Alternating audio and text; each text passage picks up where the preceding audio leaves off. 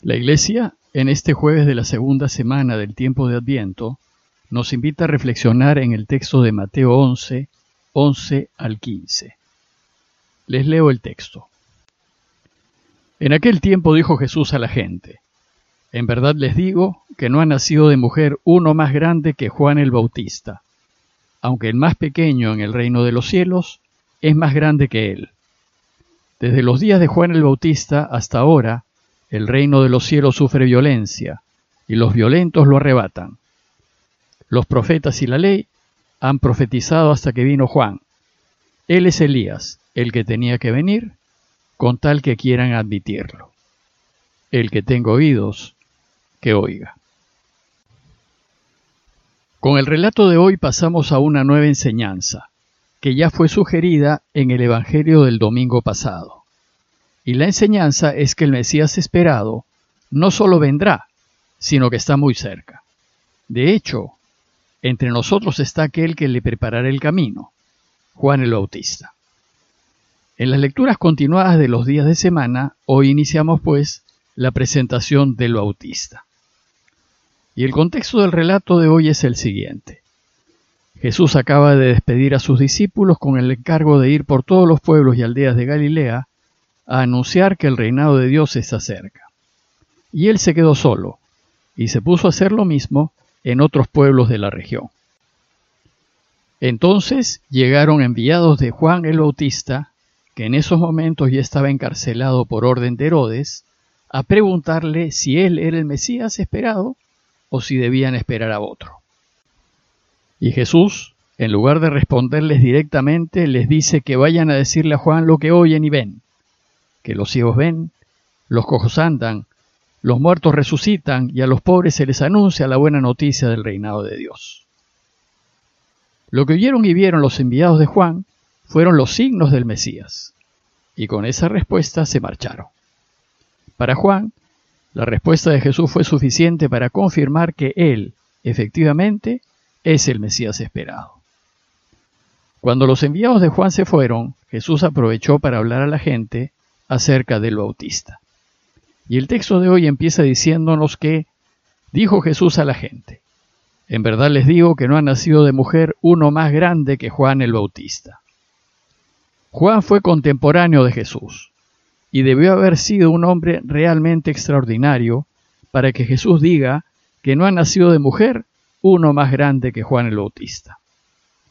Este halago, viniendo de Jesús, es muy significativo. Bueno, pues antes de comentarles el texto, deseo hacer una breve nota acerca de Juan.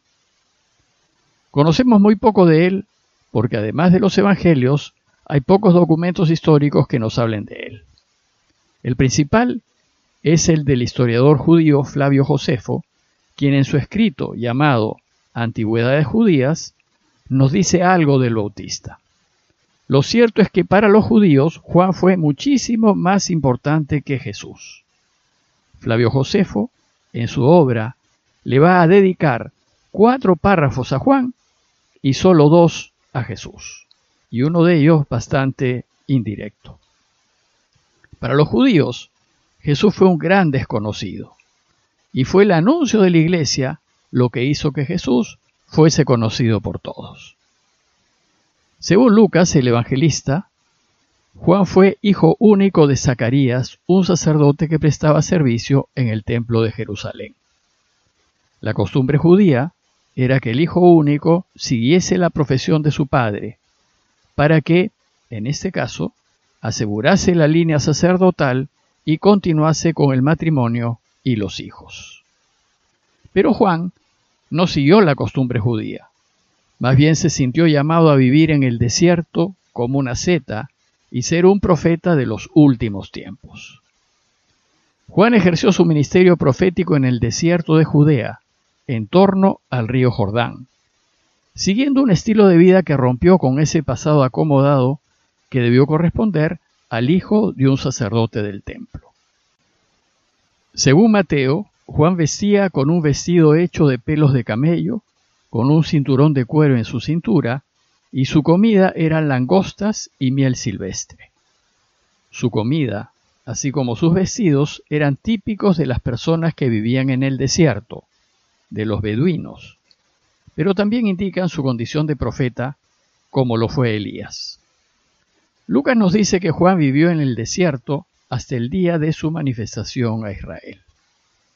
Inició su ministerio público en el año 28 después de Cristo, poco antes de que lo iniciara Jesús, y le llamaron el Bautista por los ritos bautismales que practicaba.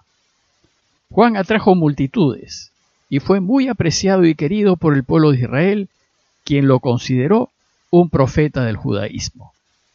La gente se venía caminando desde Jerusalén hasta el Jordán, unos 30 kilómetros, solo para escucharlo y después regresar a casa. Y su predicación fue fuerte, incendiaria, violenta. Hizo un llamado a los israelitas a que se conviertan con vistas al juicio inminente de Dios.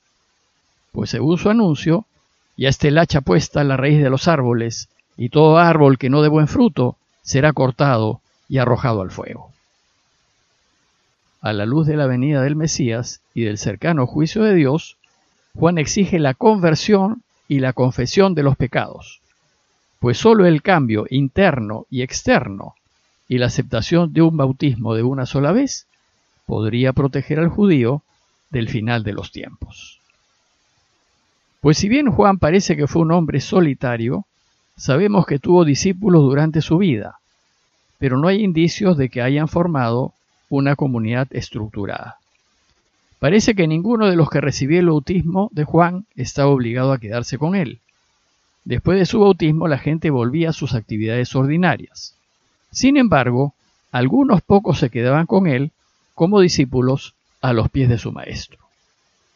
Juan el Evangelista nos cuenta que dos de ellos lo dejaron por seguir a Jesús. Y uno fue Andrés, el hermano de Pedro. Parece que su influencia sobre el pueblo judío incomodó tanto a Herodes Antipas que éste lo arrestó y mandó ejecutar. Según Flavio Josefo, Juan fue ejecutado en la fortaleza de Maqueronte, que quedaba al este del Mar Muerto. Bueno, pues volviendo a nuestro relato de hoy, si bien Jesús alaba al Bautista, sin embargo dice que el más pequeño en el reino de los cielos es más grande que él. Es decir, aquellos que viven sus vidas siguiendo el camino de Jesús y buscando que Dios reine, van a ser más grandes que el Bautista. Esto dice mucho acerca de quienes queremos ser discípulos de Jesús. Y esto porque Juan no llegó a formar parte del reinado de Dios. Juan fue del Antiguo Testamento. En realidad, a caballo con el Nuevo Testamento. Siguiendo las creencias del judaísmo, Juan afirmaba que primero vendría el juicio de Dios y después el reinado de Dios. Jesús en cambio anuncia que Dios ya está empezando a reinar y que su reinado crecerá y que al final de la historia vendrá el juicio, que no será otra cosa que transparentar y poner a la luz del mundo todas nuestras vidas. Inmediatamente después Jesús hace una afirmación algo difícil de entender. Dice que, desde los días de Juan el Bautista hasta ahora, el reino de los cielos sufre violencia, y los violentos lo arrebatan. Una interpretación es que lo que sucedió fue que con la predicación de Juan y su llamado al arrepentimiento, se produjo una exaltación del nacionalismo judío, y muchos creyeron que solamente la violencia y la fuerza eran la solución para echar a los romanos. Y pensaron que Dios iba a reinar, pero cuando luchasen violentamente contra los romanos. Esta corriente ideológica desembocó en una guerra contra los romanos y terminó, como saben, con la destrucción de Jerusalén. En cambio, el anuncio de Jesús es todo lo contrario y se basa en la paz y no en la violencia y anuncia que el reinado de Dios es un regalo y que no se impone por la fuerza, sino que crece con la práctica del amor y del perdón a través de la convicción personal y de la entrega de cada uno.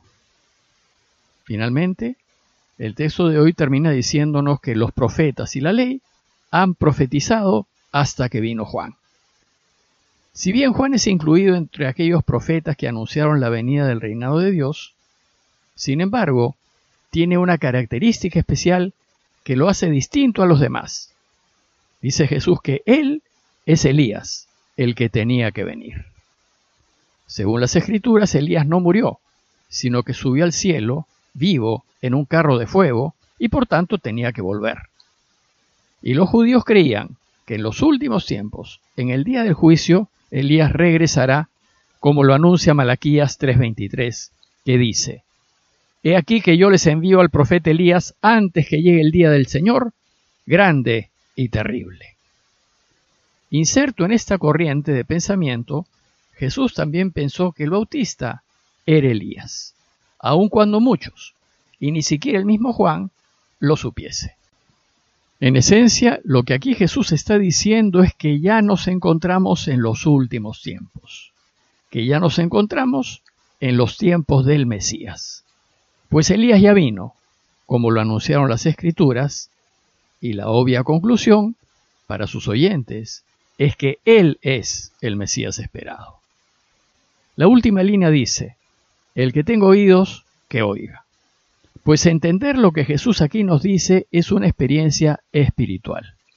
Y solo quien tenga oídos espirituales para darse cuenta de esto, estará convencido que Él es efectivamente el esperado.